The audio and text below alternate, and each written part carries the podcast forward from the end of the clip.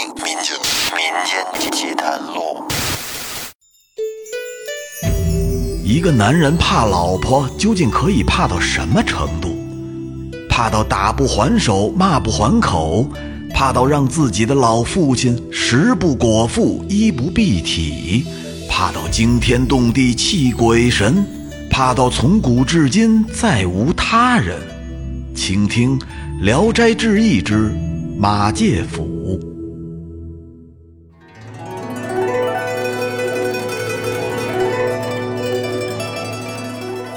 欢迎收听新的一期《民间奇谈录》，我是老岳。咱们接着说《聊斋志异》之马介甫。在上一期，马介甫第一次出手，给了大奶奶尹氏一点小小的教训，当时是有点效果，但是过后尹氏反而变本加厉，竟然把大爷的小妾王氏五个多月的孩子给打掉了。这个消息对大爷的打击可是太大了。晚上，他来到了马介甫房里，对着马介甫失声啼哭。马介甫就安慰他：“大哥，事已至此，还是想开点吧。我让人做几个菜，你跟我这儿，咱们好好的吃点喝点，咱们一醉方休。小弟给你解解心宽。”过了一会儿，这饭菜都准备好了。三个人在马介甫的屋里是边喝酒边聊天马介甫抽空就问大爷说：“大哥，小弟我不明白，你怎么就这么怕我嫂子呀？虽说嫂子是厉害了点儿，但是以哥哥你的体型和力量，也未必不是嫂子的对手。小弟我就想不明白，哥哥你到底怕在哪儿啊？就不能拿出点男子汉的气概来？”说我顶个嘴，就是讲讲道理也行啊。这时，大爷杨万蛋深深的喝了一口酒，叹息说：“兄弟，你是不知道啊，哥哥我怕呀，是真怕，我都不知道这是为什么，就是来自灵魂的恐惧。你嫂子她一瞪眼，我的腿就开始嘚瑟。”你嫂子一抬手，我这浑身就跟没有劲儿一样，就得跪到地上。唉，你可千万别嘲笑哥哥软弱呀。马介甫这时也叹了一口气，对大爷说：“哥哥，跟你说实话，你在我心里也是一个谜一样的男人，我真是越来越琢磨不透你了。来。”喝酒喝酒，咱们不说这不开心的了。大爷说：“兄弟呀，哥哥不喝了，有点喝多了。这会儿时候也不早了，我得回去了，要不然待会儿你嫂子又得发脾气了。”哎，哥哥别着急走啊，咱们难得今天尽兴，不如就来个一醉方休，其他的通通不要管。在马介甫的劝说之下。杨大爷又喝了几杯，这下是喝的真有点多了，于是呢，便趴在桌子上睡着了。然后再瞧马介甫，他坐在桌子边，也是假装入睡，同时呢，可以说他的灵魂从他的身体中就走了出来，出门而去。再说大娘尹氏这边，跟屋里等大爷。是左等不回，右等也不回，尹氏这火又有点压不住了，痛恨丈夫这么晚不回来，于是就跟屋里边骂骂咧咧的扔东西，说待会儿等你回来，看我怎么收拾你。他这正骂着呢，忽然就看见窗外有一个影子，一个特别大的影子，慢慢的从房边往门口移动，并且他清楚的能感觉到。外面这个影子正在敲门，大娘心里一惊，这是个什么东西？看起来好可怕呀！于是她便呼喊侍女，可是这嘴还没张开，只见门已经被撬开了。这时从门外走进来一个面目狰狞的巨人，这个人可太高大了，脑袋都快把房顶给杵漏了。而且那模样长得青面獠牙，大胡子，眼睛瞪得跟那铜铃一样，张着血盆大口，一看就特别凶，杀人不眨眼的那种，并且这个巨人手里边还拿着一把尖刀。就这一个鬼还不算完，不一会儿，又从门口进来了好几个，个个是面目狰狞，手里都拿着刀。这下给隐士吓得嗷唠一嗓子。再看那巨人动作还挺麻利，一下子就窜到了隐士跟前儿拿着那把尖刀抵住了他的脖子，恶狠狠地跟他说：“不要叫，再叫我就杀了你！”这隐士碰见厉害的。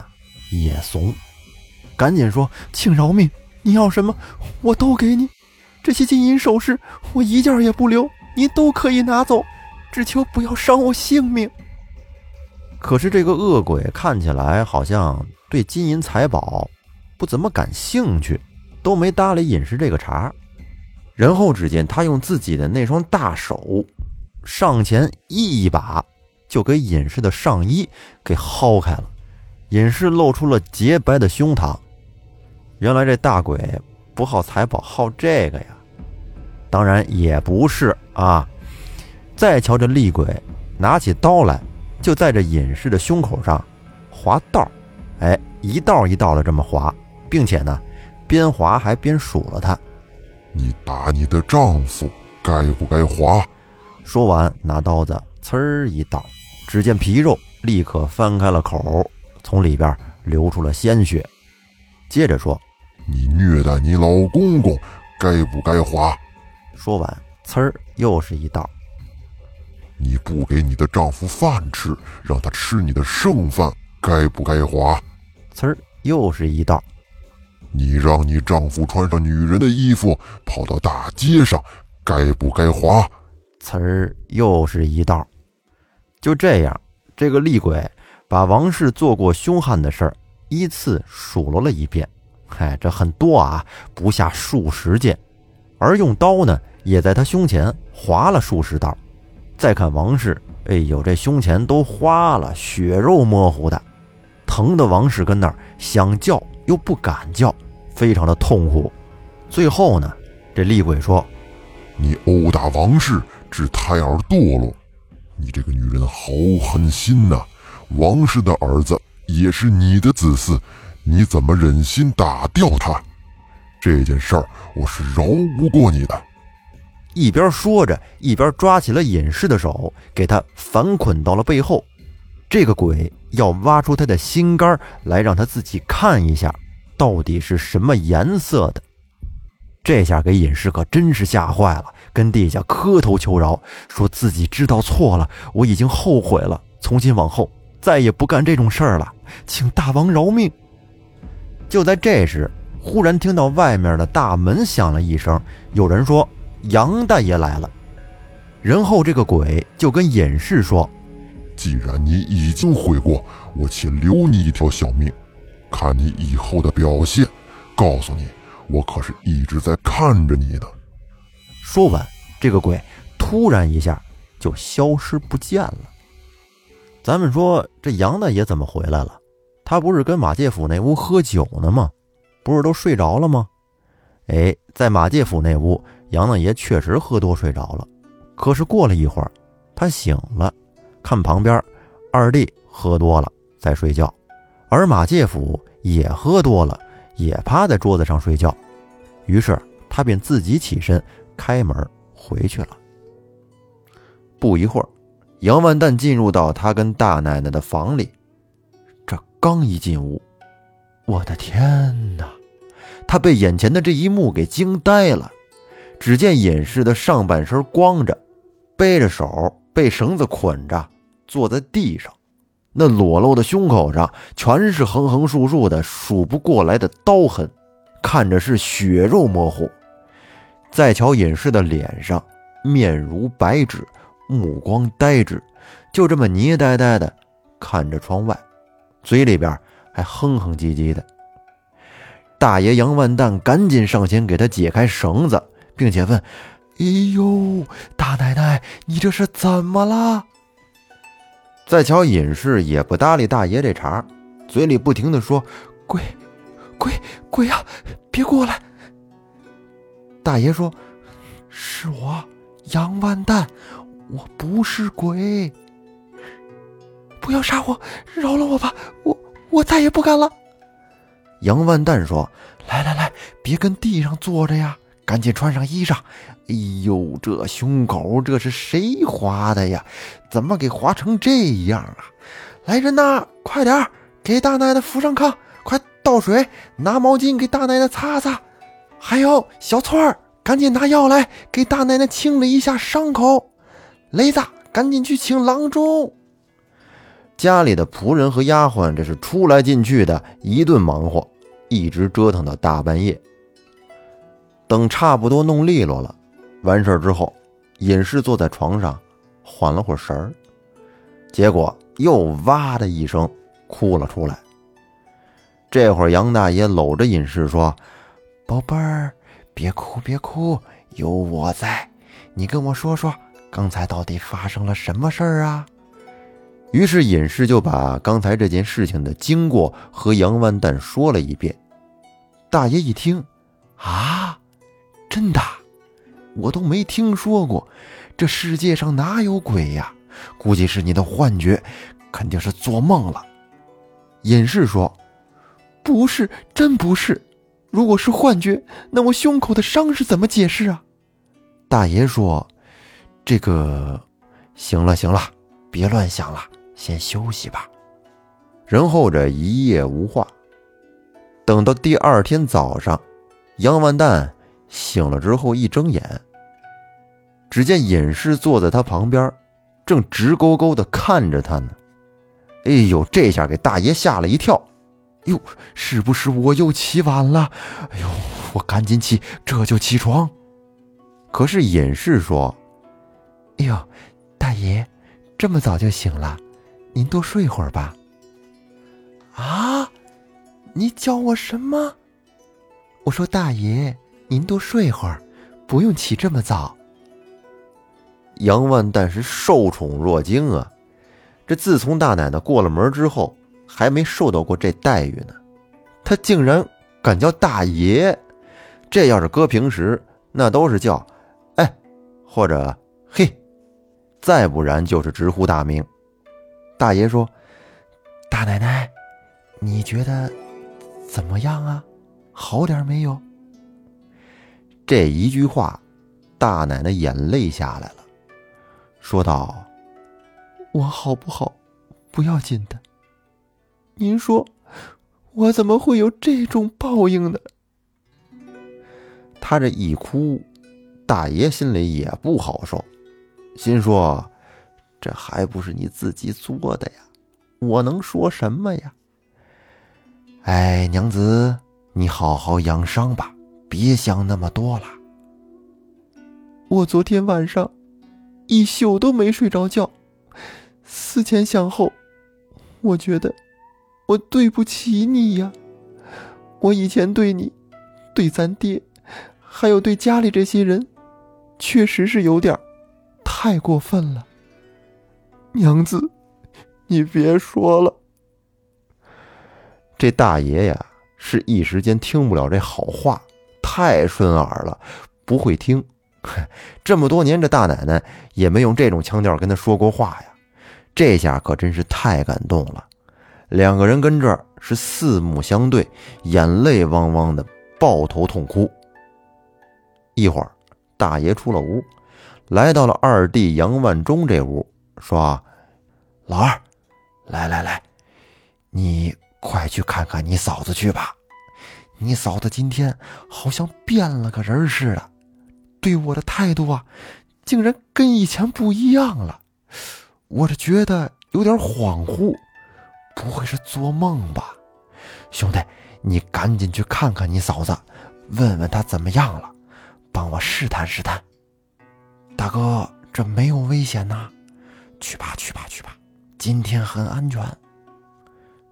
于是二爷杨万忠也来到了这屋，一进门，离老远的就问：“嫂嫂，你感觉好点没有啊？”为什么离老远问呢？这杨万忠也害怕，不敢靠前。这时，只听隐士说：“是叔叔吗？我感觉好多了。”杨万忠听完，差点没跪到地上。他竟然管我叫叔叔，这么多年我也没听过这好话呀！嫂嫂叫我小二就行。这么看来，他哥俩都是一个毛病，贱骨头。这受虐受惯了，乍一听好话还受不了，不适应。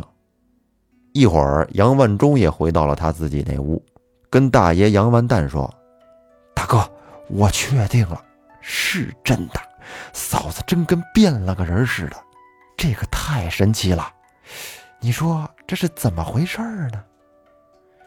于是杨万蛋就把昨天晚上隐士发生的这些事儿，跟万忠学说了一下。万忠听完也是大吃一惊，然后哥俩就在这研究。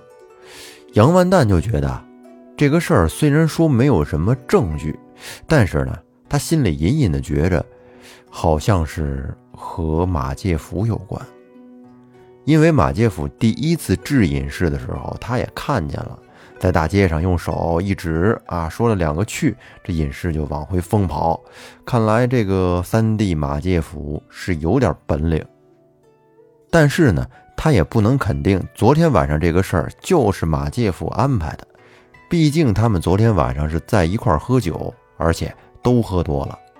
而且昨天晚上他一睁眼的时候，马介甫就趴在桌子旁边正睡觉呢。想到这儿呢，大爷万旦这心里边是越来越闷得慌，于是他便和二弟万忠一起去马介甫的屋里找他。一进屋，三弟。哟，大哥二哥，你们来了？哦，来了来了。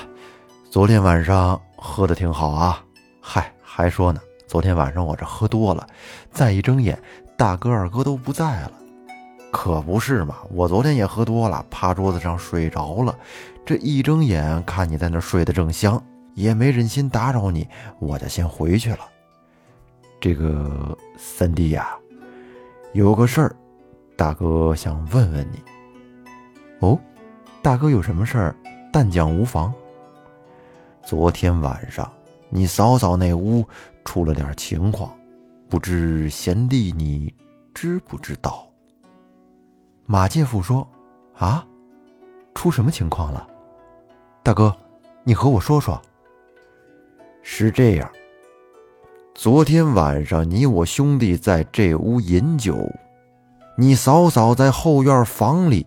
遇到了几个凶神恶煞、身材高大的恶鬼，破门而入，对他是进行了一番羞辱啊！用刀在他胸前是横横竖竖的划了很多道，你嫂嫂被吓得是魂飞魄散。昨晚我回去之后，她是一直在哭哭啼啼。马介甫露出一副惊讶的表情，说：“哟，还有这种事儿？这世界上还真有鬼啊！昨天晚上你我兄弟三人在此饮酒，介甫我是一概不知。哦，那没事儿没事儿，不知道就算了。兄弟，我跟你说，昨天晚上这个事儿一出，你嫂嫂变化还挺大。早晨我发现，对我好像……”温柔了一些，这种感觉真是很奇妙啊！马介甫微微一笑的说：“如果嫂嫂能因为这次惊吓而改邪归正，那这恶鬼所为也算是善事了。”且说隐士经过了那天晚上被这几个恶鬼经过一番惊吓之后，他这个变化还真是挺大的。《聊斋》原文说的是。由是复微见脸，经数月不敢出一恶语，什么意思？就是说隐士平时这个脾气是慢慢的收敛了，不那么厉害了，并且在之后的几个月，连一句脏话都没说过，还变得文明了。每天对杨大爷是毕恭毕敬，好着呢。这吃饭再也不让他吃剩饭了，都让他上桌一起吃。啊，这大鱼大肉、好酒好菜都安排着。到了晚上，也再也不用大爷给他打洗脚水洗脚了。现在啊，是掉了个个，他给大爷打洗脚水，哎，给大爷杨万蛋洗脚，这给大爷美的，这样的生活真是太享受了。大爷是做梦都没想到自己也能有翻身做主人的这一天，真是太扬眉吐气了，跟那边泡脚边唱歌。今天是个好日子。心想的事儿都能成，今天是个好日子，打开家门迎春风。哎哎！再说大娘对家里的老老小小可谓是尊老爱幼，对老爷子之前不是不给饭吃、不给衣服穿吗？那现在叫家人拿着布料去给老爷子做衣服。还有喜儿啊，都给做上新衣服，一人做做做做八套。老爷子说：“不用这么多，够穿就行。”不行，多做点，把这几年缺的咱都给做出来。您呐，就倒替着穿，咱一周换一身。这给老爷子感动的眼泪都快下来了，并且对家里的仆人丫鬟变得也比以前好了。这要是看见谁跟那干活扫地，他就得上前抢着干。那下人能让家里大奶奶干活吗？是不是？但是说有这么句话，下人心里也觉得很暖。而且大奶奶隐世之前不是不让大爷接触王氏吗？以前要跟王氏接个头说句话，那可费了劲了，各种侦查和反侦查的战术都得使上。现在可行了，终于可以光明正大的进出王氏的房子，并且呢。可以堂而皇之的在王氏的房里睡，大奶奶现在都不带说的。可是大爷他也不会老在王氏房里睡，基本上就是在这边睡两天，在那边睡两天，两边反正都得宠幸着。不过尹氏现在好归好，但是呢，经过之前的那次惊吓之后，落下了一个病根儿，就是经常晚上睡着睡着觉。突然惊醒，大声的叫喊着说：“有鬼呀，有鬼！不要杀我！”哎，他这一叫就得给大爷吵醒了，大爷就得安慰他。反正这几个月，大爷杨万蛋这日子过的是前所未有的舒坦，如在梦中一样。一家老小呢也都和和气气，这日子过得可以说是阖家欢乐。不过这杨万蛋呢，他是一个沉不住气的人。什么事儿吧，都爱喜怒形于色，用句俗话说，就是这人憋不住屁。他这每天过得挺开心的，在脸上都写着呢，全家上下也都看得出来。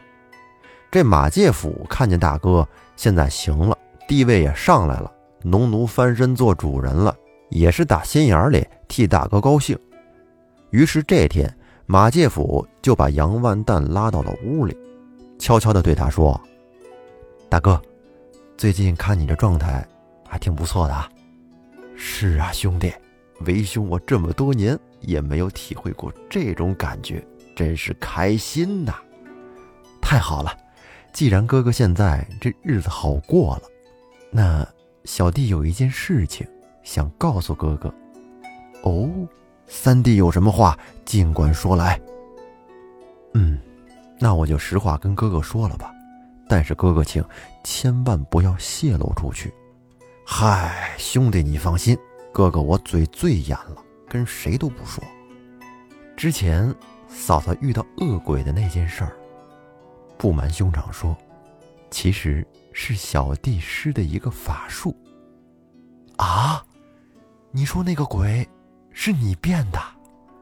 对，是小弟略施了一个小法术。哎呦，这个太厉害了，兄弟，你是怎么变的？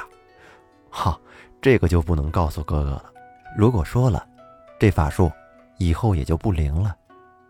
既然现在哥哥家的关系已经变得融洽，那小弟也要告辞了。兄弟，你要走了？对，我还有我的事情要做，还得去拜访朋友。哎呀，兄弟，你多住段时间吧。哥哥舍不得你走啊！说实话，你来了这段时间，没少让你费心，你这帮了哥哥不少忙，哥哥心里呀有点过意不去。马介甫说：“哥哥，我留在这儿，就是因为见我那嫂子实在是太过分了，所以我才留下来，想帮一帮哥哥。既然现在你们的关系已经变好了，那我就该走了。”杨万蛋说：“那兄弟，你要走了之后，你嫂子又坏了怎么办呀？”马介甫说：“哥哥，你只要记住一件事，今天我对你说的这个话。”你不许对嫂子提半个字，我便保你没事。等日后我还会再过来的。杨万蛋见留不住马介甫，便把二弟万忠叫过来，两个人一起给马介甫送行，给他装了很多的川资路费，马介甫就离开了。其实，在杨万蛋的心里，他是很感激马介甫的，虽然说他使出了一些手段教训了尹氏，但是呢。也让杨家的生活出现了翻天覆地的改变。那么马介甫走了之后，杨家的日子能这么平平安安的过下去吗？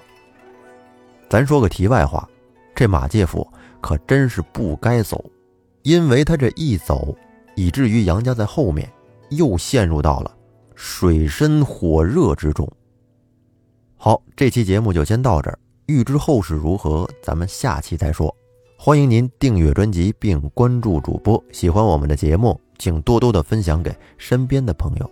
同时呢，欢迎您加入复古宇航员电台的喜米粉丝团。加入粉丝团之后，您将可以免费的畅听《民间奇谈录》的所有节目，并且还可以享有新节目超前听的权益。那咱们下期再见，拜拜。